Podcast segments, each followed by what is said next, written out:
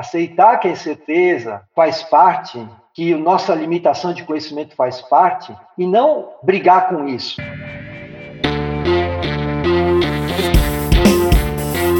Estamos iniciando mais um Spincast. Eu sou o Zeca Martins e hoje eu vou conversar com Roberto Vaca.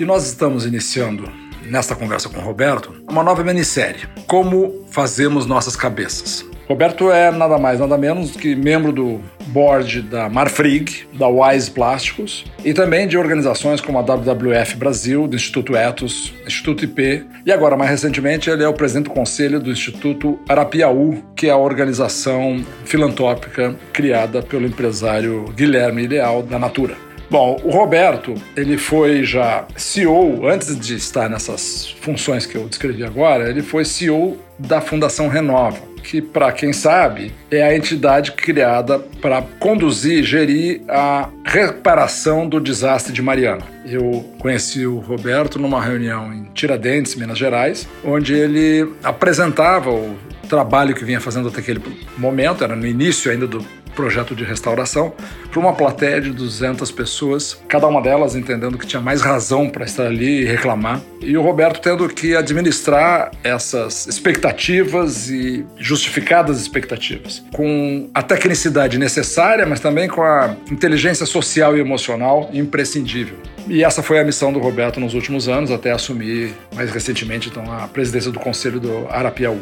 O Roberto, antes disso, foi fundador e CEO da Amata, uma empresa de reflorestamento na Amazônia que produz madeira certificada para desenvolver mobiliário com design e exportação. O Roberto foi CEO também da Orsa Florestal, uma empresa que comprou o acervo todo do projeto Jari, uma empresa de origem finlandesa. E antes disso ele foi diretor da Boring Valé. Ele é atualmente o cofundador da coalizão Clima, Florestas e Agricultura Brasileira, essa grande ponte entre sustentabilidade e agricultura. Então, esta conversa que nós teremos hoje, ela se inscreve de alguma maneira fazendo a ponte entre os desafios para se pensar o grande ativo de capital natural que é a Amazônia com a gestão e o mundo contemporâneo, onde a inovação uh, se produz numa velocidade sem precedentes. E o Roberto então vai nos falar muito sobre esses paradigmas de atuação, de limitação de conflito e gestão avançada que ele traz ao longo da vida e que nunca esteve tão atualizado como neste momento agora de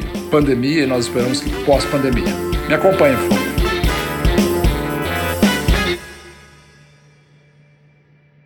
Eu te conheci numa manifestação, numa palestra tua, num negócio que eu fui porque eu ia passar um fim de semana em Tiradentes e já que eu estava lá, fui conhecer o Fórum do Amanhã. E eu fiquei super impressionado assim com a tua manifestação, era uma plateia dura, muito dura. Então, assim, se dependesse de mim, eu gostaria que a gente voltasse atrás, porque um pouco mais do que o que você faz agora, acho que a tua biografia, a tua, o que você perseguiu na vida é uma coisa interessante. E ao fim e ao cabo, Roberto, assim, a gente olha para pessoas, né? Boas ideias, boas intenções, bons projetos. Ou você tem gente boa, ou esse projeto excelente vira B, né? Então, assim, eu observei um pouco na tua trajetória que você entra lá como um executivo da, de uma empresa de biotech, você é um, é um biólogo, Aí você assume um desafio de uma empresa que comprou, na verdade, um, um, enorme ativo ambiental assim, do projeto Jari. Deve ter sido testado de muitas maneiras, tanto que você acabou indo para ser empreendedor num projeto sofisticado de reflorestamento da Amata. E na Amata você se abraçou, já estando no inferno, se abraçou com o diabo e resolveu assumir um desafio de nada mais, nada menos do que presidir a Fundação Renova, logo depois da tragédia de lá do Rio Doce. Eu te conheci nesse episódio, assim, você com uma serenidade assim de monge numa plateia excitadíssima, e eu fiquei muito impressionado assim com a tua performance individual e, enfim, então assim, se dependesse de mim, eu gostaria que você contasse um pouco mais quem é o Roberto. E aí depois a gente vai chegar no que nos interessa mais agora, que é onde a gente se encontrou nesse grande estuário aí de transformação do Brasil que passa pela Amazônia. Então me conta um pouco do Roberto. Você é paulista, Estudou biologia na graduação, depois fez um mestrado em área de negócios, mas iniciou mesmo na indústria de, de biotecnologia. Antes da faculdade, eu vivia dois mundos, né? O mundo da biologia, dos meus amigos que faziam as caminhadas, que estavam começando, de certa forma, com esse movimento ambiental e tal, mas muito na aventura da relação com a natureza, né? Meu avô farmacêutico, sempre tive uma, o privilégio de ter um contato muito grande com a natureza, mas parte da minha mãe, minha mãe é ligada a, ao mundo das artes, né? E eu tive uma formação na Escola Pan-Americana de Arte, muito jovem e tal. Acabei misturando muito o mundo das artes com o mundo da biologia e, e isso que me levou para a biologia, que é justamente a relação da produção artística da espécie humana e a sua relação com os instintos nos animais. Então era um negócio assim bem pouco, digamos, estruturado, muito não era nada assim, ah, eu tenho uma vocação para isso ou para aquilo. Mas ali acabei me envolvendo muito com o mundo da neurofisiologia e, ao mesmo tempo, como a biologia molecular estava se desenvolvendo no mundo na época, né, na década de 70, 80, toda a história do DNA, e essas questões estavam muito interessantemente ligadas à estrutura gênica, digamos assim, da espécie com o mundo da arte, da, das provocações que a natureza nos traz o tempo inteiro. E acabei entrando na, na, biotecnologia por vários motivos, com um empreendimento que eu participei da sua criação, depois segui uma carreira executiva muito próximo desse campo das incertezas, do campo das fronteiras, da onde a racionalidade, por exemplo, técnica e científica não dá conta ainda, né? E acabei fazendo meu mestrado na área da nova economia institucional, na FE, que é justamente uma parte da economia que desafia o tema da racionalidade como algo que alicerce tudo, né? E aí mergulhei no mundo florestal por conta dessas relações entre o campo social, ambiental e também o econômico, e a tentativa de criar uma alternativa econômica para a floresta tropical, para a Amazônia, sempre com esse componente da inclusão do, no mundo sensível das pessoas, da cultura, dentro do desenvolvimento dessa relação do homem com a floresta. Ô, Roberto, você está me dizendo um negócio que me, me choca, porque você está me dizendo que você começou e perseguiu ao longo de diferentes contextos assim onde você se alocou voluntariamente sempre com uma, uma visão de que a, a incerteza, a indefinição, a dúvida era parte daquilo. Quer dizer, então, eu, eu, li recentemente um artigo seu, você coloca ao lado, você não confronta os dois, você coloca ao lado a abordagem do Deming, né, de você não gerencia o que não mede, não mede o que não conhece, e você não gerencia tampouco o que você não mede. E isso é uma visão assim de que as coisas têm delimitações claras e são precisamente quantificáveis. Né?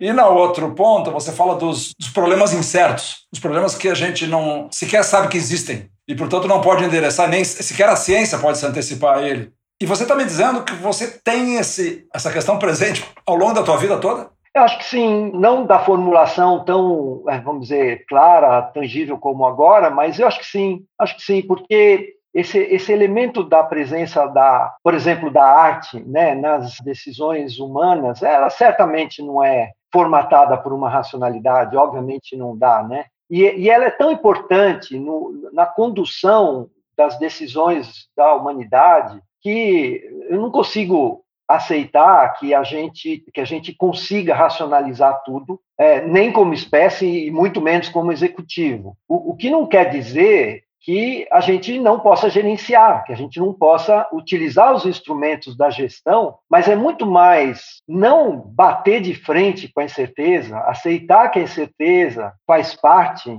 que nossa limitação de conhecimento faz parte e não brigar com isso. E essa briga, eu vejo algumas situações, grande parte dos executivos e do mundo, vamos dizer até do mundo que toma decisão governamental, se você não consegue ou simplificar a complexidade, que é uma bobagem, ou racionalizar, você ou nega a existência da complexidade e aí você perde um monte de coisa nesse processo de tomar decisão, ou você se estressa num grau que você praticamente fica imóvel, você não consegue fazer nada, fica meio perdido. E a proposta é aceita, convive, usufrui, dá para ter até de certa forma uma, uma atitude de prazer de você conviver com um ambiente que não é totalmente controlado, né? E eu acho que o caso, o caso do desastre de Mariana passa muito por isso né? É você simplesmente não há como você definir a priori a extensão do dano social e ambiental, nem como lidar com aquele tipo de problema. E a mesma coisa na Amazônia, são problemas complexos e é melhor você aceitar que são complexos, aceitar que você não vai ter uma solução pronta, que não vai ter respostas que vão agradar a todos. Esse é um outro aspecto, né? Sempre que você tem uma complexidade tão grande, é muito difícil que todos os afetados tenham uma convergência com relação às soluções que você dá. Nem essas soluções são permanentes. Enfim, tem elementos que são muito convergentes nesses casos. Eu, eu quando li o teu texto, eu eu vi aquilo ali como uma, um pano de fundo desta função sim, absurdamente desafiadora que você assumiu como para presidir a, a, Renova, né, que, é a, que é a organização criada para compensar os, os, danos que foram gerados lá em Mariana. Pela amostra que eu tive naquela na plateia de uma manifestação tua, eu fiquei imaginando, caramba, que, que largura de ombros tem que ter esse cara para passar por tudo isso, assim, em nome dessa missão. E quando eu vi o texto que você escreveu sobre essa, esse embracing the uncertainties, eu vi ali, de certa forma, você criou um conceito para o que você passou e você talvez tenha percebido que numa, em escalas menores ou maiores, como é o caso da Amazônia, mas da nossa vida pessoal até, a gente é uma pretensão muito arrogante e onipotente a gente imaginar que a gente vai controlar tudo.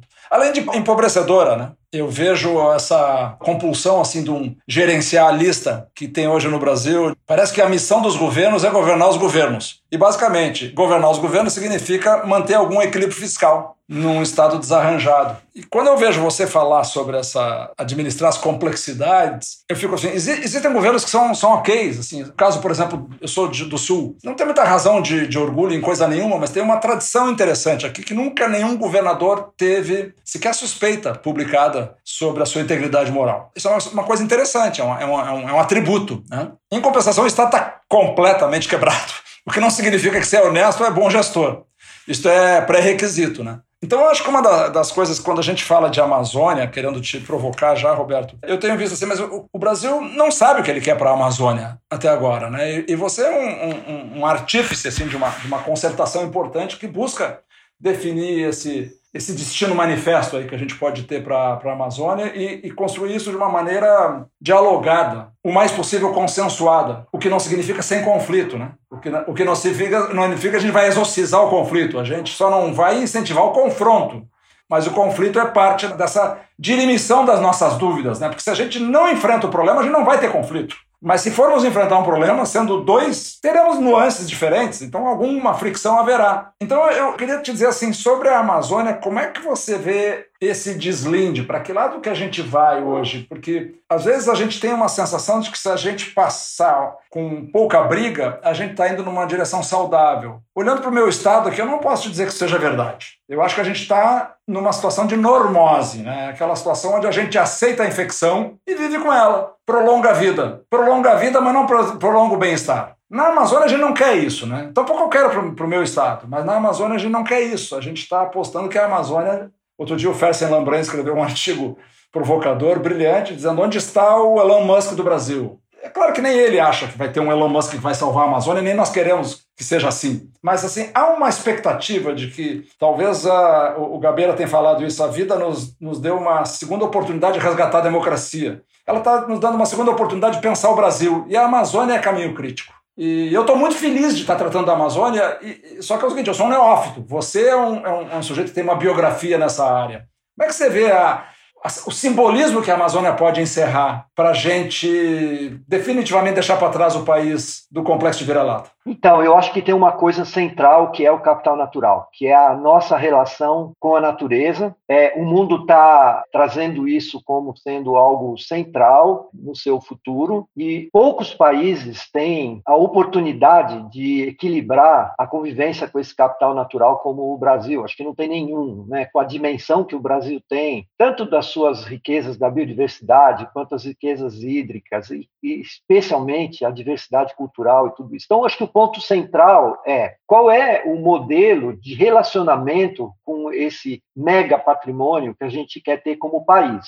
Eu acho que esse é um caminho que a gente precisa aprofundar e ter um debate mais qualificado. A ideia da concertação, e a concertação pela Amazônia, é justamente conversar mais sobre isso. É poder conviver com as diferentes visões. Então, a concertação não acredita que seja possível ter uma única visão para a Amazônia, pela sua complexidade, pela sua diversidade, mas as diferentes visões e perspectivas em conjunto vão construir o caminho para a Amazônia. E é preciso que a gente tenha a oportunidade de ouvir essa multiplicidade de visões no que se refere especialmente a essa relação da atividade humana, econômica, política com esse capital natural. Isso não está sendo discutido com essa proximidade, com essa intensidade no resto do mundo. É, os modelos de desenvolvimento, até as palavras sustentabilidade, etc., eles são egressos de um mundo do hemisfério norte, com condições que estão longe de se aplicar aqui. E essa discussão nós também não estamos tendo. A gente está com uma discussão totalmente polarizada e rasa. Então, a, a ideia da concertação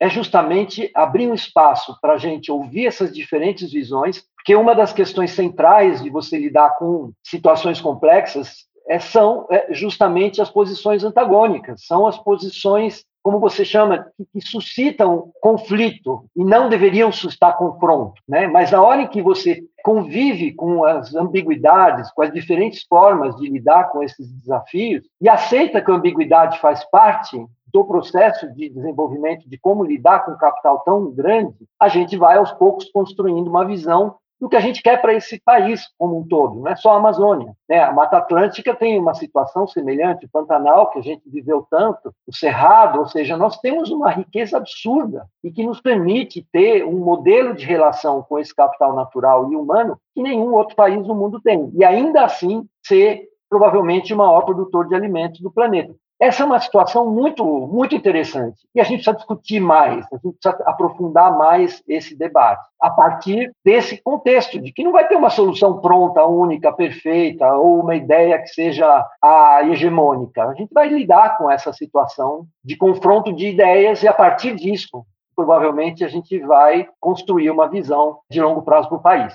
Assim, acho que é, é um esforço que muitos de nós que estamos nessa, nesse mesmo ambiente, sob a mesma pandemia, sob o mesmo governo, estamos cultivando como se fosse uma plantinha tenra num vasinho que a gente sabe que é frágil. Mas, assim, eu lembro que há quatro anos atrás eu tive uma conversa com. com ele é, ele é um, um lama budista, o lama Padma Santi, não sei se você conhece, mas ele, é um, ele também é um cientista. Ele foi, foi quem introduziu a mecânica quântica na, na, na Universidade Federal do Rio Grande do Sul, na física da, da Universidade do Rio Grande do Sul. Então, ele, ele junta as duas coisas. E e nós conversando sobre os grandes dilemas, os grandes abismos que separavam já a gente, estava claro as coisas como como estávamos polarizados, e eu acho que nesse sentido o Rio Grande do Sul foi um pouco um avant-première do resto do Brasil, ele dizia assim, ó, eu acho que a gente vai começar a dar um jeito, e ele é um ambientalista, ele criou a Associação Gaúcha de Proteção e Meio Ambiente, junto com José Lutzenberger, é dos pioneiros. E o dia que a gente conseguir sentar à mesa com o agronegócio, esses quatro anos atrás. Eu levei um susto, porque eu não via nenhuma perspectiva disso acontecer. Como assim? Botar um ativista ambiental com um representante do agronegócio. Bom, não é perfeito, mas a gente já está fazendo isso como se fosse parte da nossa normalidade. Isso é um enorme avanço. Vocês estão fazendo isso. Eu, eu assisti assim como um convidado oculto aí numa, na, numa, na última reunião e eu, eu vi isso acontecendo. Mas é uma plantinha tenra. A gente tem que cuidar. A gente tem que, inclusive, estabelecer qual é o protocolo de comunicação que é adequado. Né? Eu, eu também com o Lama Padma eu aprendi um método que ele chama de diálogo apreciativo. Né? Diálogo apreciativo tem, tem várias instâncias, mas uma bem simples é o seguinte: eu antes de contestar o que você disse, eu me comprometo a verbalizar o que eu entendi do que você disse. Se você confirmar, então eu posso questionar. Mas eu também te dou a oportunidade de corrigir o que você disse. Porque em 90% dos casos eu vou, eu, eu, as pessoas discordam daquilo que entende que o outro falou e não do que ele efetivamente acabou de falar. Então eu acho que com pequenos truques do bem, a gente consegue estabelecer uma, uma ponte, porque tem esse overlap aí sobre a mesa que é o capital natural. Dizer, esse ativo é um, é um, ativo que a gente ganhou de presente. Foi apesar das nossas gestões todas, a nossa relação com a Amazônia, talvez até a nossa incompetência em relação à Amazônia, o Grão-Pará até 1930, sem acesso por terra até 1950 e poucos. E quando entramos, em compensação, entramos para ocupar e botar a floresta abaixo. Né? Mas, mas isso mudou com a pandemia. Hoje, o cidadão médio na rua ele associa a floresta com, com risco ambiental ou com o enorme potencial do Brasil passar a ser entre os compor os países que dão certo, né? Me fala um pouco desse copo meio cheio, assim, esse capital natural. Até aqui ele está numa posição de, de defesa. Né? Nós protegemos para que o estrago não aumente. Mas a, a gente quer muito mais que isso agora. Nós queremos transformar isso em riqueza. Como é que você, se não tem uma ideia clara, porque os limites não são bem delimitados, como é que você sonha isso? É, então, eu, primeiro, eu acho que essa relação do agronegócio com o capital natural, ele é muito mais presente do que a gente está acostumado a ouvir. A posição mais ativista da sociedade civil, que é fundamental, eu acho que a humanidade tem que ajoelhar perante esses movimentos às vezes malucos, sejam forem da sociedade civil, ela acabou prevalecendo de uma maneira muito forte, mas tem uma parte relevante do agronegócio que já migrou para uma relação muito mais positiva com o capital natural. E quando a coalizão Brasil Clima, Florestas e Agricultura foi criada, antes da COP de Paris, ela foi criada para isso. Eu me lembro, o dia da criação, vamos dizer assim, o dia mais simbólico da criação, foi uma reunião que o José Luciano Penido, Guilherme Leal propuseram, e foi no dia 18 de dezembro, um pouquinho antes de Natal, a gente falou, não vai ninguém, apareceram 50 pessoas sentadas num, num salão, e nessa reunião, a, Miriam Procknold, de uma organização da, da, de Santa Catarina, jogou na mesa o seguinte: será que a gente consegue construir uma narrativa única de todos os que estavam ali para uma proposta do Brasil para Paris? E a, o Greenpeace e a Sociedade Rural Brasileira imediatamente disseram: eu topo. Os dois toparam e falaram: vamos tentar uma narrativa única. E disso surgiu essa iniciativa que é a Coalizão Brasil Clima Floresta e Agricultura, que hoje tem 250 organizações, todas as grandes empresas, as grandes ONGs. Os extremos acabaram se afastando, mas o grupo que é o principal atuante no uso da terra do Brasil está lá presente o dia inteiro, num processo de storming permanente, então o que a gente chama assim, aquela fase do forming, storming, performing, você precisa criar o ambiente para que esse diálogo ocorra e conviver com o storming, porque a partir do storming é que você vai conseguir encontrar os caminhos. E o storming só existe se houver espaço e aceitação desse ambiente de posições antagônicas, ambíguas. Tudo bem, é isso mesmo. E eu acho que o, o agronegócio brasileiro, em grande parte, eu diria assim, a maioria, está bastante preparado e com vontade de, de fazer essa discussão com profundidade. Como a gente falou, tem os polos extremos. Os polos extremos têm mais dificuldade de lidar com consentimento e, não conseguindo lidar com o consentimento, ele se mantém nas suas extremidades. Então, eu vejo muito positivamente, acho que a gente está, não só pela pandemia, mas também por atitudes desse governo que geraram uma reação do mundo inteiro. Finalmente, esse tema está tá chegando a um grau de tensão que vai demandar, que já está demandando uma resposta da sociedade como um todo. E essa resposta múltipla. E o mais interessante é que é possível você criar visões de longo prazo que são bastante convergentes. Se você consegue botar numa reunião inicial a adesão do Greenpeace da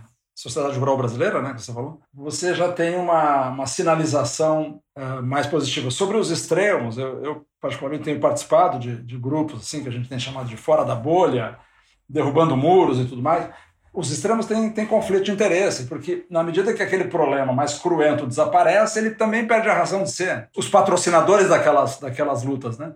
Então, acho que é um conflito. Quem, quem trabalha nesse, nessa lógica de, de Pareto, né, de atender 80% dos interesses, trabalha pela superação do, dos problemas. O que você está dizendo é, é uma coisa muito alvissareira, assim, que você tem 250 atores entre empresas, corporações, ONGs, trabalhando com as suas diferenças sendo explicitadas para criar um cenário, eventualmente dar um suporte a um novo marco regulatório a favor de uma economia verde. De um, de... É isso, é isso. Sem dúvida, isso foi. A gente gerou um documento que foi muito importante para a negociação do Brasil na COP de Paris. Naquele momento houve a possibilidade de uma boa articulação com as lideranças do governo que estavam é, nesse campo. Então, aquilo, sem dúvida nenhuma, não só foi um pilar para toda essa discussão, como continua evoluindo. Agora, tem um aspecto que acho que é importante: a importância do extremo, a importância do radical. O radical tem um espaço nesse contexto, porque ele puxa a agenda, ele provoca. Uma das coisas importantes para mim, lá na época da reparação do Rio Doce, é o respeito ao radical, sabe? Eu acho que o radical ele tem um papel super importante em fazer com que você, no mínimo, reflita, no mínimo, incorpore algum da, da, alguns daqueles temas, mesmo que ele seja, a princípio, aquele seu principal agressor ou aquele que vai contra as suas ideias. Então, eu acho que o conceito da gente encontrar consentimentos é fundamental para a agenda avançar, mas você ter posições fortes, bastante aguerridas, ela faz parte da composição desse caminhar e por isso que eu, eu acho que a gente precisa conviver com essas, com essas situações, né?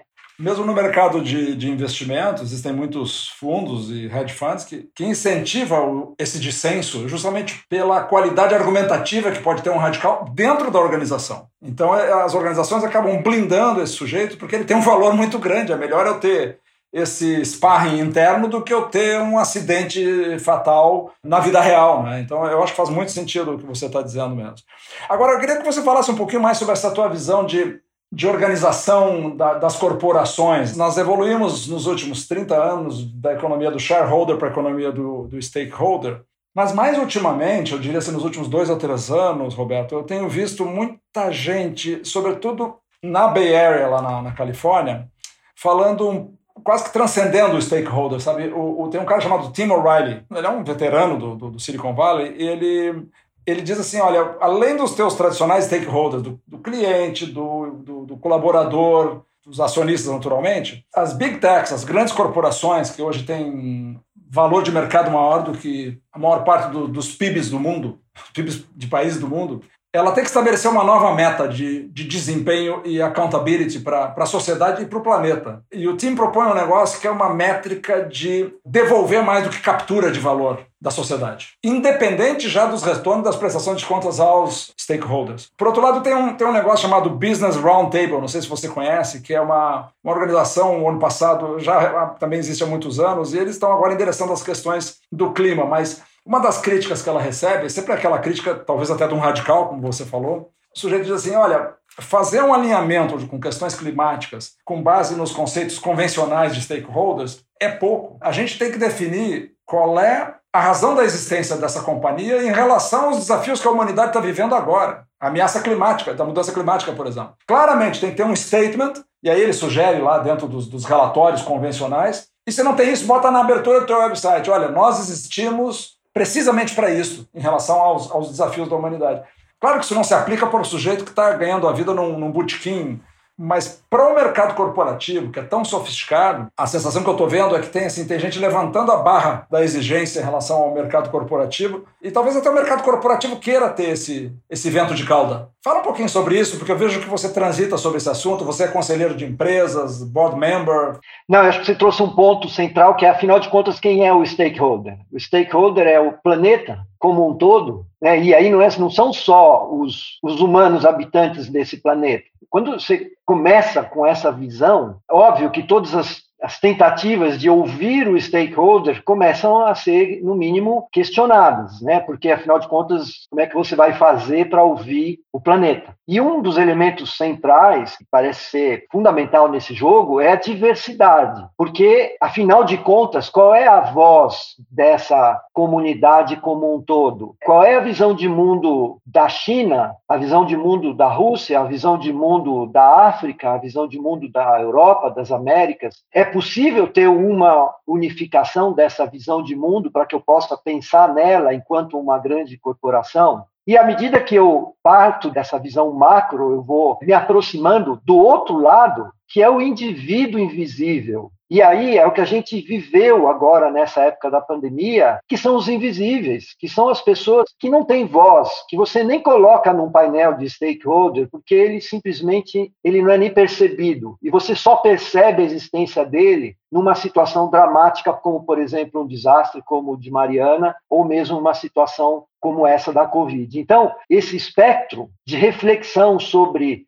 os impactos das ações, as externalidades, é fundamental. E ele precisa ter essa abertura tanto de uma visão quase que abstrata do qual é a minha visão de mundo e como eu formo uma visão de mundo através da diversidade cultural, da diversidade de opiniões, etc., do planeta inteiro, mas eu não posso deixar de prestar atenção no indivíduo que está do meu lado e que eu não vejo. E os painéis tradicionais de stakeholders falham tanto numa ponta quanto na outra. Eu acho que esse é um desafio que vai além, de novo, desse elemento mais racional estruturado do mundo corporativo, que é como eu monto o meu painel de stakeholders, como eu ouço. Quem representa aquele grupo? É o líder comunitário ou é assim, ou a pessoa absolutamente simples, que não tem nem condição ou nem vontade de expressar suas opiniões? Como é que eu lido com esse desafio?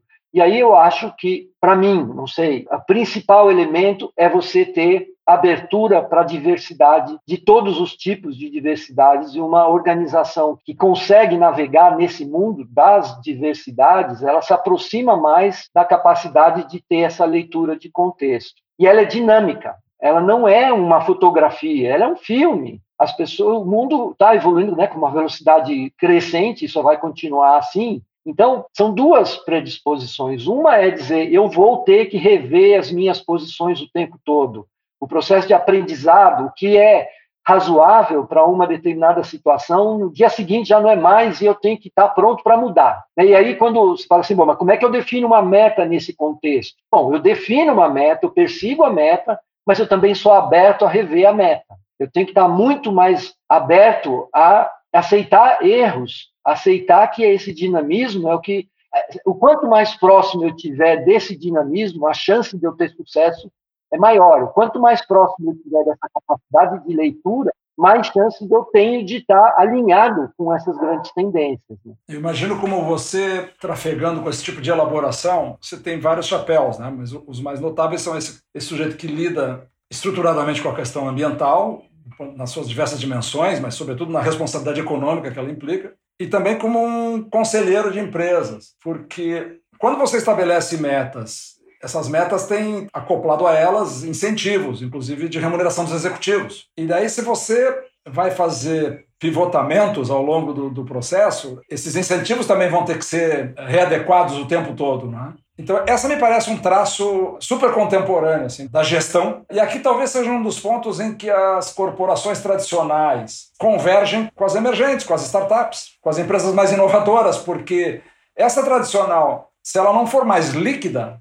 mais plástica, vamos dizer assim, ela vai começar a fazer parte do problema da sociedade, não da solução. Ela sempre achou que ela era o um mocinho, mas se ela não tiver essa capacidade adaptativa, e isso vale obviamente para os executivos também e para os acionistas para terem, admitirem essa cultura, vai ser uma coisa mais complicada. E a sensação que a gente tem hoje é que tudo isso era um pouco assim da literatura técnica dos negócios. Agora tem um senso de urgência e de emergência, né? de que vem de, de baixo para cima, porque os, as grandes premências ficaram, digamos, foram de certa forma socializadas, saíram de dentro dos, das salas dos, conselhos e, e das escolas de negócio e são um assunto de domínio público. A sociedade não quer continuar produzindo um modo de, de viver que tem abundância para poucos, que abre a boca do jacaré da desigualdade que não consegue incorporar a diversidade a não ser como uma atitude de, de, relações públicas ou compliance mesmo. Mas não, as organizações inovadoras e resilientes terão que ter isso na, na sua Constituição. Ou melhor, já tem isso na sua Constituição. O problema é que ainda não tem. Então nós estamos vendo algumas organizações a toque de caixa assumindo um alinhamento verde, no Brasil mesmo. E para mim nós que estamos nessa, nessa linha da, de uma saída que não é um, um meio termo entre os, os, extremos, mas um polo dinâmico e democrático para frente, né? a gente também não pode ficar com uma varinha questionando: ah, não, mas você é uma organização com uma marca conservadora. Bom, se está deixando de ser, welcome. Se votou no Bolsonaro e não quer mais votar, bem-vindo. Nós não somos a palmatória do mundo aqui para ficar fazendo julgamento moral. Talvez os militantes profissionais sejam. A gente quer um, um país renovado, ágil, poderoso né, e verde. Então, assim, eu acho fantástico essa, essa tua reflexão estar acontecendo no, nesse ambiente de quem pensa gestão das empresas. Eu nunca senti isso antes na minha vida, sabe? Até meses atrás. Eu antes achava, não, meu mundo é outro. Eu não falo com esse mundo aí das commodities brasileiras. Minha, minha história é outra. Eu não tenho ponto de contato. Você está abrindo. Assim, então eu, eu vivia num nicho da economia brasileira, de 2%, talvez, com boa vontade. E o que você está dizendo é o seguinte: bom, os outros 98%, não necessariamente por uma opção consciente, mas pela necessidade dos tempos, terão que passar por esse processo de transformação vis-à-vis -vis as incertezas que estão vivendo. Desde o mundo corporativo, quando você define, por exemplo, metas de incentivo, esse conceito de que meta, você define a meta do ano e acabou e persegue, ele está sendo substituído por metas que são completamente multitemporais. Então, eu tenho uma visão de longo prazo, eu tenho que caminhar para aquela visão de longo prazo, mas eu também tenho que cumprir objetivos que são o mês que vem. Esse dinamismo está sendo incorporado nos instrumentos de gestão, por isso que eu, eu realmente coloco né, o, todo mundo do Deming do lado do mundo dos problemas aí perversos e tal, porque acho que é conviver com os dois. E quando a gente olha esse campo da diversidade de posições, por exemplo, quando a gente fala de Amazônia, você tem a voz do ambientalista, aquele grupo de pessoas preocupadas com as questões sociais também, que é um, vamos dizer assim, um cluster, você tem um mundo corporativo das grandes mineradoras e do agro que segue o seu rumo com os bilhões de dólares, enquanto que o mundo da sociedade civil navega nas dezenas de milhões, mas tem uma voz muito mais ativa. Esses dois mundos convivem. E tem um terceiro que é de quem mora lá e que, na realidade, não participa desse debate e que está, de alguma maneira, vivendo a sua vida com o impacto das igrejas, dos políticos locais, que também é muito diferente desse mundo mais corporativo. A gente não tem como não levar em conta essa visão que, na realidade, faz com que uma parte, a maior parte da população da região norte entenda as pautas do Bolsonaro como as pautas mais corretas para a vida deles. Isso não dá para a gente simplesmente ignorar. E não vai ser o mundo corporativo, com a sua visão de metas, do que, que tem que produzir, de resultados, que vai resolver, e que, infelizmente, também não está sendo a abordagem da sociedade civil mais voltada nas grandes causas. Então, a aproximação desses três mundos, para não dizer que ainda tem o mundo dos militares, ainda tem alguns outros, né, é fundamental para que a gente consiga, pelo menos, endereçar algo que é o que sonha o imigrante que saiu do Nordeste e foi para a Amazônia? O que sonha o assentado que foi para a Amazônia? O que sonha o ribeirinho, que vê passar no rio todo o que ele vê? Se a gente não tiver essa preocupação com essa visão de mundo, esse, por isso que a gente fala, né, não dá, a racionalidade não dá conta disso. Você precisa lidar com a questão sensível. E a questão sensível tem uma tradução muito interessante na arte. Então, essa que a gente tem chamado, né, a abordagem da paisagem, a liderança desse tema hoje por uma pesquisadora que mora na Itália, Fernanda Renault. Acho que essa é uma discussão que a gente tem que colocar essas três questões ao, uma ao lado da outra. A racionalidade técnica, a tentativa de prestar atenção, de respeitar as questões sensíveis de todos aqueles que são afetados por essa realidade, e o que a arte está tá nos mostrando. A arte produz, uma, a arte tem um poder absurdo de traduzir essas questões na poesia, na pintura. A gente, no mundo corporativo, deixou de prestar atenção nisso. A gente, acredita que a racionalidade e a tecnicidade dá conta de tudo. Então, tentar trazer esses elementos de uma forma mais equilibrada me parece ser um dos grandes desafios que a gente tem, em geral, no processo de tomada de decisão né? e de percepção de contexto. Né? Você está escutando o Spincast, eu sou o Zeca Martins e eu estou conversando com Roberto Vac, um gestor de empresas, conselheiro de grandes companhias e organizações. O Roberto é biólogo e está nos apresentando as diversas formas de se abraçar e atravessar a incerteza.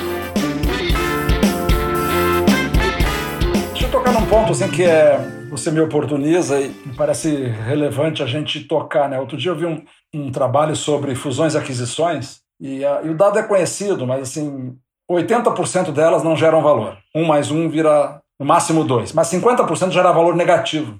E sempre se atribui a isso o, tal do confronto de culturas, o clash cultural. Né? E esse estudo de um pessoal de Harvard, ele, ele diz o contrário, que é o excesso de temor de gerar o clash cultural faz com que se omita as questões que fizeram com que aquelas duas partes tivessem tanto valor e aí elas não compartilham a razão pela qual elas se juntaram. No caso da Amazônia, da concertação, aí eu gosto muito da, da abordagem que, que você faz sobre o conflito, que não é confronto. Você nomeou aí alguns stakeholders né, associados à, à, Amazônia, militares, as populações ribeirinhas, os povos tradicionais, o, e cada um deles tem as suas sub, subdivisões. Né? A ciência local, a ciência de fora, que interage muito na Amazônia. A Amazônia é um território, assim, por definição, quase internacional. Como tratar disso, sabe? Enquanto eu estou aqui no período de pandemia, eu me sinto super confortável, porque ninguém me fez cara feia ainda, né? Agora, se eu cumprir o que eu estou me comprometendo de ir para lá até achar onde eu vou alocar e colocar minha pele em jogo, investir, inclusive, eu provavelmente vou ter algum tipo de fricção por contato com alguém. Nós estamos numa era da, da, do lugar de fala, né? Se você não é negro, você não pode conversar sobre os negros. Se você não é homossexual, você não pode falar sobre a homossexualidade, a discriminação dos homossexuais. E claro que entre essas, essas comunidades, tem os que acham que não é nada disso, que todo mundo tem que discutir e falar. A Amazônia, na sua tradição, ela teve um pouco assim capturada, né? Sobretudo os militares tinham um, um discurso, e até hoje é super comum, não, se alguém entende de Amazônia, são os militares. Os cientistas que estão lá, tem, tem alguns assim de classe, eu diria, universal, não são nem internacionais. Tipo, o Eduardo Góes Neves, é um extraordinário a qualidade das pessoas que a gente tem na Amazônia. acho que isso aí é uma. Carlos Nobre, sem dúvida, mas nem vou citar, porque há uma infraestrutura humana na Amazônia que é uma dádiva a gente ter de onde partir para construir os layers sucessivos. Né? Mas até hoje, cada um vive na sua atmosfera e a gente está falando: ó, esse negócio para mudar de patamar e virar esse jogo, ele vai precisar ter alguma unidade narrativa, ele vai precisar ter algum tipo de destino ou destinos manifestos. Enquanto a gente está cuidando da nossa pequena seara, fica mais fácil. Como é que você vê mesmo isso, sabe? Porque uma coisa, por exemplo, os militares estão, mas não estão nas nossas conversas, né? Eu fico pensando mais ou menos como me dizia lá o Lama, não, tem que conversar, o, o ativista ambiental tem que dialogar com o agronegócio. Bom, quem quer fazer a Amazônia 4.0 tem que conversar com os militares. E os militares quiserem realmente ajudar a Amazônia, tem que falar com a Amazônia 4.0, porque hoje tem esses novos protagonistas e as startups e todo o processo de inovação que não passa por dentro das Forças Armadas brasileiras, passa pela sociedade planetária. Isso vai gerar um pouco de conflito, eu posso te assegurar que vai, viu? Não tem dúvida. Essa é a proposta da concertação. O que a gente percebeu é que existe uma espécie de uma superfragmentação mesmo, é como você falou, com verdades, e aí, né, como o Pessoa diz, né, verdades, todas as verdades são verdadeiras e e a gente tem que respeitá-las. Então, a verdade da soberania dos militares, e vale dizer que nem existe uma visão única de soberania de todos os militares, mas é uma visão que é bastante diferente do, do conceito de soberania fundamentado em conhecimento do mundo científico e assim por diante, né? Então, a ideia da concertação foi justamente promover essa desfragmentalização se é que ela é possível, não acho que ela seja esperada que exista uma desfragmentação, mas sim que pelo menos haja um diálogo entre elas, haja uma conexão entre elas, e como a gente viu na última reunião, eu posso ter duas visões de bioeconomia convivendo. E as duas visões são igualmente relevantes. E as duas visões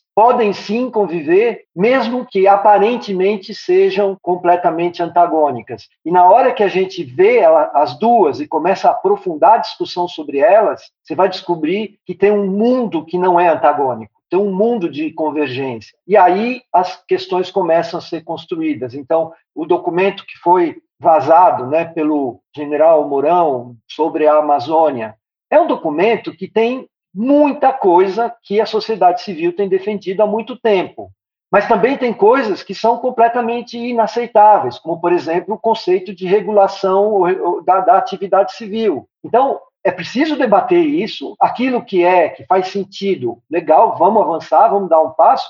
O que não faz sentido, a gente vai contrapor. Mas é justamente sair dessa posição de que se veio do general A ou do governo B, eu não discuto. Eu, com todo respeito aos generais, eu acho que a gente tem que colocá-los em contato com o que a gente conhece também. Porque assim, assim como nós estamos abertos para dialogar com eles, eu acho que é importante que eles também percebam que a maior representação não está dentro das Forças Armadas. As Forças Armadas têm um ativo, é um valor que deve ser respeitado a despeito da nossa opinião política, uma instituição brasileira. Agora, quando a gente olha para a Amazônia, a gente olha sobre com a ambição de gerar conhecimento, que gere riqueza, em primeiro lugar, para as populações que estão lá, mas também para quem arriscar produzir esse conhecimento, a gente está falando de um inexorável caminho de contato global. Quer dizer, não, não existe polo de inovação sem imigração. Não existe polo de inovação sem pessoas de todos os cantos do planeta. Né? Mais de metade das startups do Vale do Silício são criadas por estrangeiros. Eu vou abrir mão disso? Não é razoável, não é racional. Então, assim, essa conversa tem que ter algumas, alguns alinhamentos preliminares. Porque se botar sobre a mesa a ideia da da autonomia tecnológica brasileira, a gente vai começar a resgatar proteção tecnológica e aí, assim, é apontar para trás, não apontar para frente. Né? Pega o Map Biomas do TASO. É uma iniciativa inacreditável, com poder absurdo, que parte desse princípio de que o conhecimento está disponível no mundo e tem que ser disponibilizado para o mundo. Nós temos isso no Brasil produzido pela sociedade civil. É claro que a gente tem que mergulhar nessa oportunidade e o setor, o setor empresarial, por exemplo, do agronegócio, hoje bebe na fonte do MAP Biomas de uma maneira hiper relevante na construção das suas estratégias. Então, isso para mim é soberania. Eu estou pronto aqui para lidar com o que tem de mais avançado no mundo, transparência e inserção de todos aqueles atores que de alguma forma são afetados por isso. Né? Sensacional essa tua visão. Você falou sobre cultura e sobre a, essa como uma terceira dimensão, assim que é como se fosse um, um fluido, né? um idioma que transita para todos os lados, aproxima e, e e entra na, na, na faixa das, das, emoções, que é por onde as emoções, as decisões humanas são tomadas. Eu entrevistei há algum tempo atrás, uns dois meses atrás, um músico de Roraima, muito pouco conhecido na própria Amazônia, o Eliakim Rufino. Ele é extraordinário e, assim, é um erudito.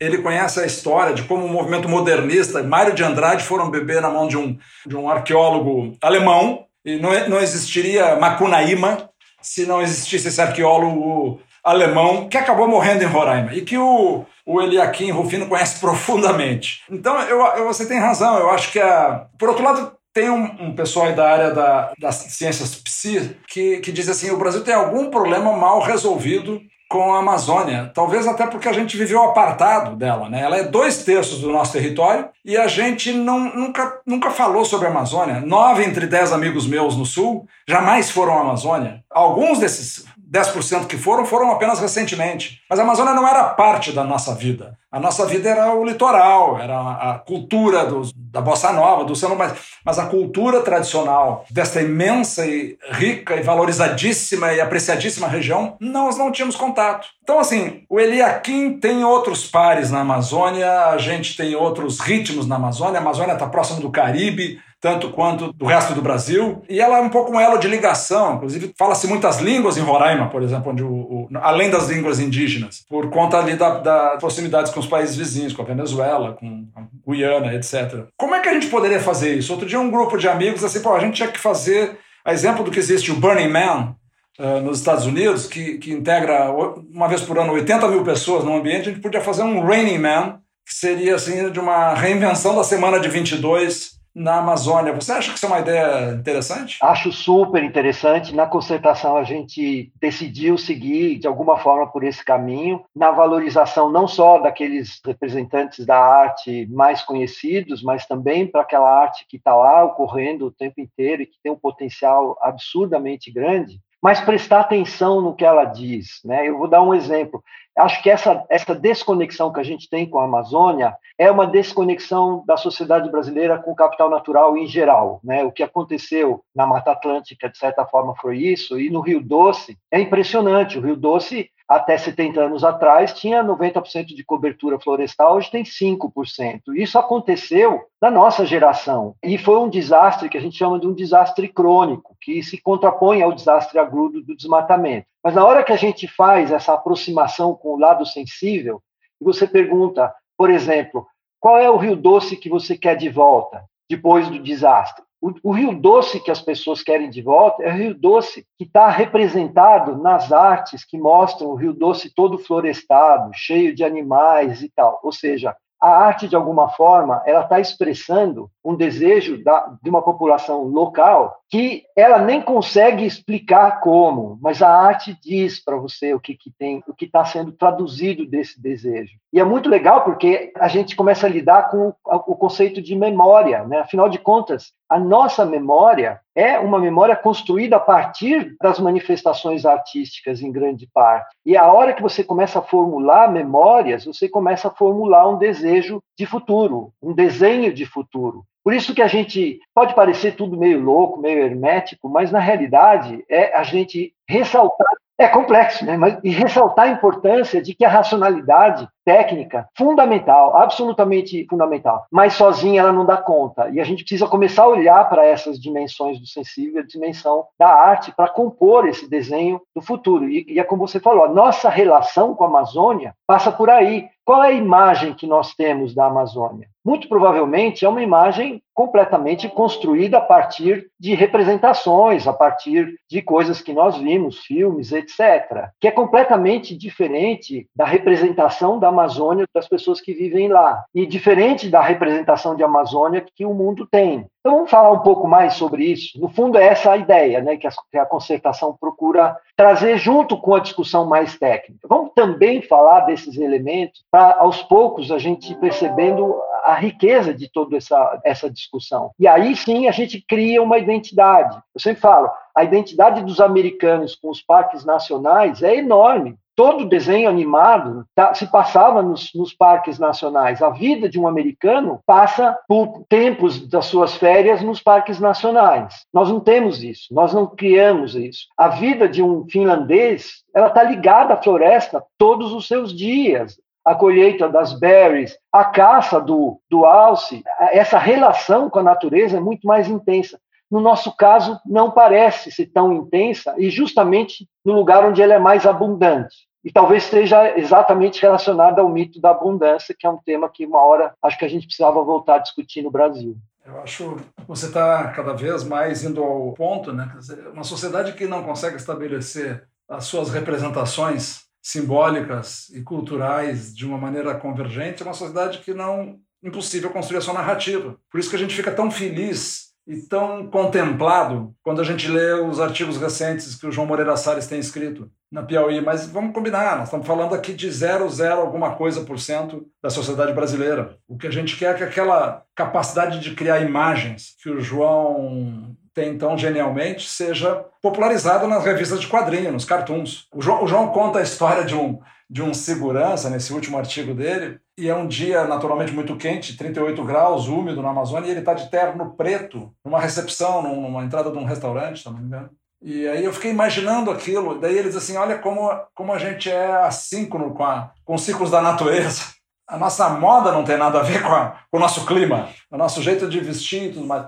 E aí tem uma representação simbólica de algum filme de 007 que aquele dono daquela empresa que vende aquele serviço para aquele dono daquele restaurante acham ambos que aquilo ali é um protocolo a ser obedecido. Tem nada a ver conosco. Então, assim, recriar esses valores e essa nova estética, me parece que precisa de uma grande chacoalhada também. Não é só, não é, não é incremental e progressivo. Aqui talvez seja a disruptura mais a nossa mão né, que a gente tem a fazer, porque a gente tem. O que, que a gente tem a perder? Qual é a narrativa que a gente vai botar em comprometimento? Ao contrário, você está falando aqui para nós de um, de um mosaico. A representação unitária do que nós queremos com o destino para a Amazônia definitivamente não é unitária, nem será. Ela é um mosaico, com muitos e coloridos ladrilhos. Né? Mas a gente tem que preencher esses ladrilhos. E a sensação que eu tenho é que a gente já começou a preencher.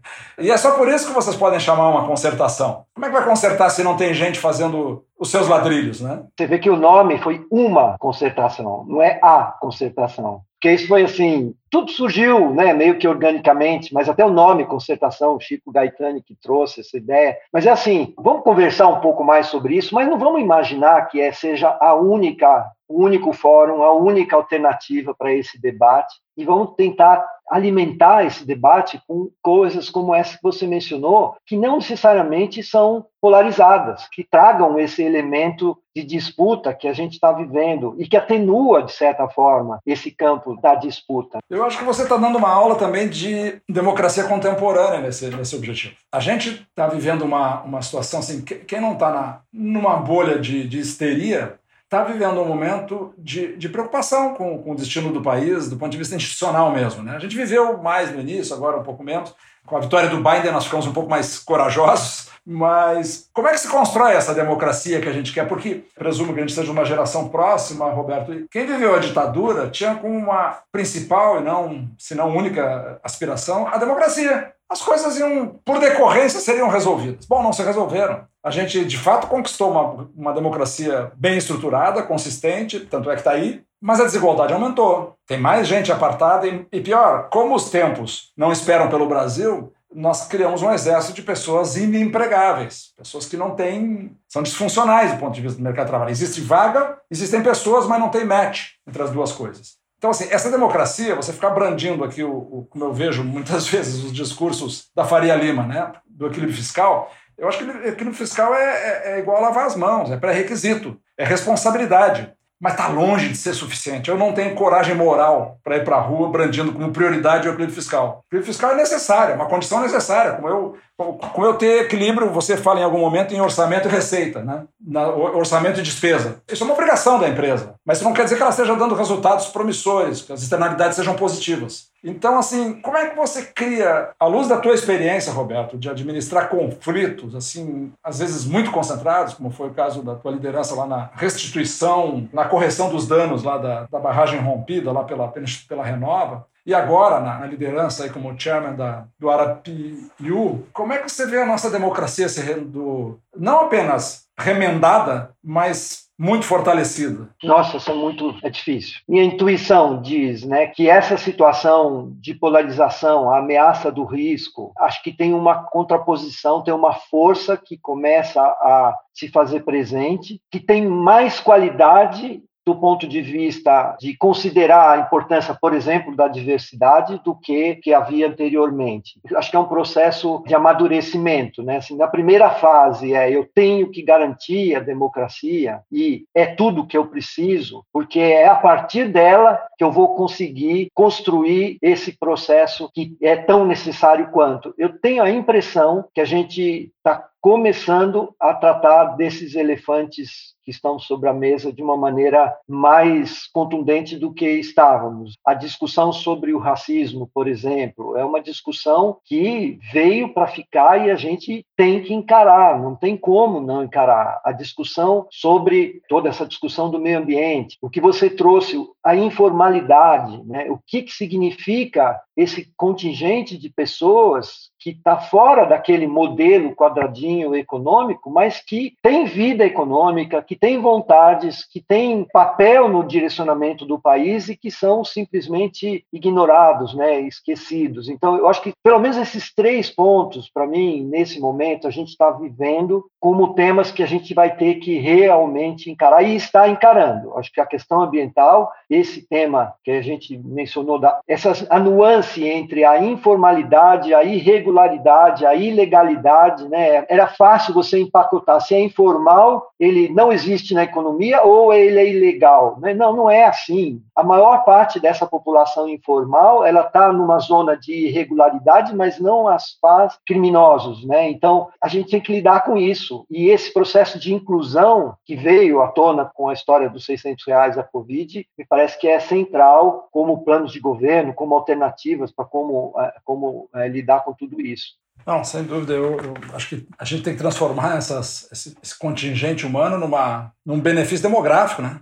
Quer dizer, o que, que nós podemos fazer com essas pessoas que não seja só dar uma renda universal básica, mas transformá-la também numa população eventualmente trabalhando com a restauração das áreas verdes. O Philip Young tem uma proposta em relação a eles investirem nas suas regiões que não têm infraestrutura urbana, por exemplo, e isso acaba tendo é, repercussão nas demais externalidades, no crime, na educação, etc, etc. Então, eu acho que a democracia é isso, né? democracia não é apenas um sistema institucional. A gente claramente viu que nesses 30 anos aí nós Tivemos uma institucionalização excelente, de novo, temos uma boa infraestrutura, um ponto de partida, mas do ponto de vista de externalidades, a gente não fez a nossa parte. Coisa legal, né? Na, lá na, na Marfrig, o desenho que foi. A Marfrig está decidida a controlar o desmatamento ilegal.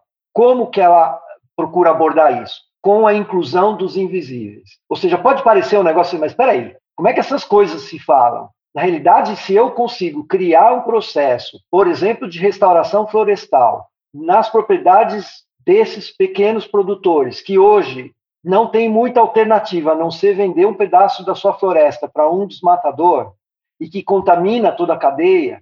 Então, quando uma empresa fala, eu quero fazer um produto carbono neutro. Para eu fazer carbono neutro, eu não posso estar relacionado a desmatamento. Mas não basta não estar relacionado ao desmatamento a questão social tem uma relação com a questão climática tão intensa que eu não posso deixar de olhar para essa parte relevante da população. Então, são modelos como esse que você pode, no início, você fala, mas eu não estou entendendo essa conexão. Na hora que você visualiza que, por exemplo, um fundo de investimento fala, eu vou investir naquelas empresas que tratam a origem do desmatamento e ele está relacionado, em grande parte, não todo, existe uma parte muito grande do desmatamento que é de bandidagem mesmo, que é a gente não pode esquecer que tem uma parte né, da população que é desassistida, abandonada. Olhar para esse aspecto da desigualdade como inclusão é, econômica, inclusão social em grandes cadeias, que tem um objetivo, por exemplo, relacionado à mudança climática e que atende, por exemplo, aos interesses dos grandes investidores mundiais, essa coisa começa a fazer sentido. Como é que eu trago um fundo de pensão holandês para investir numa empresa de carne brasileira, dizendo que eu vou ter que fazer um projeto com um micro, pequeno produtor que está totalmente abandonado e um projeto que não tem a ver com o meu negócio, que é carne, mas que eu vou plantar floresta essas questões começam a ficar muito evidentes e como oportunidades de negócios. Por isso que está longe de ser a filantropia. Acho que a filantropia tem um papel fundamental no desenho dessas situações, mas ela não vai dar conta da dimensão econômica dessas transformações, né? Isso está acontecendo. Essas discussões estão borbulhando todos os dias. É muito bacana isso. Eu não me lembro de ter vivido um outro momento, em outro tema qualquer, esse momento, com essa fecundidade toda com que a gente consegue conversar sobre um assunto. Parece que tinha uma acumulação de inputs que a gente agora está colocando num único tema, que é essa questão ambiental de modo geral, a Amazônia em particular.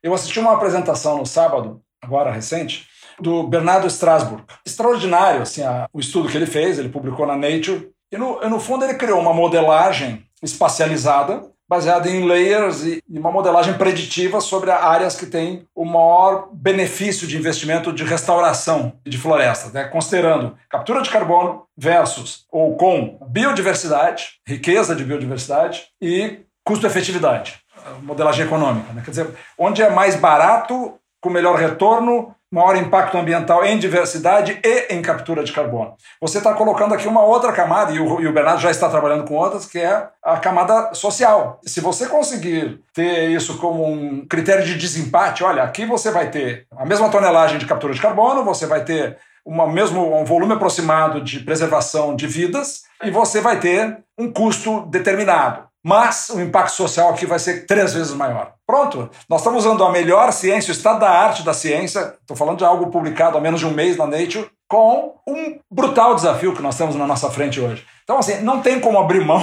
desses diversos mosaicos aí. Pensar isso sem ser um mosaico, é, é, ou pelo menos diversos ladrilhos, ser um mosaico é uma presunção da década de 70 que a gente tem que esquecer que existe, né? Bom, eu queria que você encerrasse, Roberto. Voou o tempo aqui para mim. Primeiro, acho que essa oportunidade desse debate que você está trazendo e principalmente a abertura temática, né? Eu sempre volto no Humboldt, né? Os, os textos do Humboldt são claramente apontavam já no fim do século XVIII, dizendo: escuta, não fragmentem, não traduzam tudo como sendo clusters de conhecimento, aproveitem as interfaces e as sinergias que existem em todas essas frentes. Então, eu acho que se tem uma coisa para mim que é muito relevante é a gente voltar a, a ler um pouco o que o Humboldt dizia.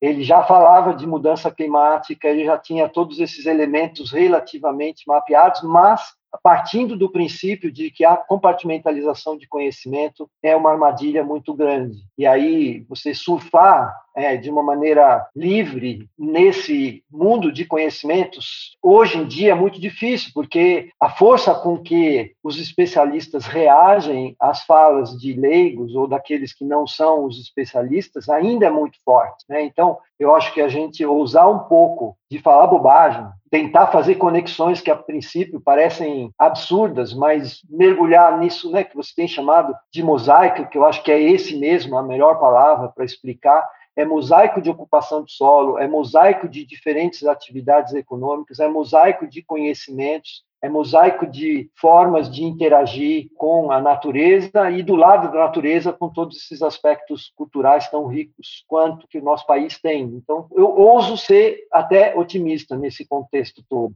Eu também, não, e não só isso, mas na tua linha, quer dizer, de a gente se permitir falar bobagem eventualmente, mas não não deixar de falar, não deixar de expressar o que a gente está vendo, né? E você, no teu artigo onde você fala dessa, dessa banda larga aí de sentimentos, emoções que devem ser computados, você fala, bom, no final a gente ainda pode se divertir com tudo isso, né? E eu acho que a gente deve se divertir. Esse, esse é o caminho para a gente ter cabeças abertas e e inovadoras e nem sempre a gente consegue. Às vezes a gente cai dentro de uma caixinha também, nós cometemos os erros que a gente quer superar, mas vamos caminhar nessa direção. Roberto, muitíssimo obrigado, Roberto. Que é isso, eu que agradeço, um privilégio, muito legal. Alegria de ter aqui. Um grande abraço, parabéns pelo trabalho e segue em frente. Tchau, tchau. Tchau.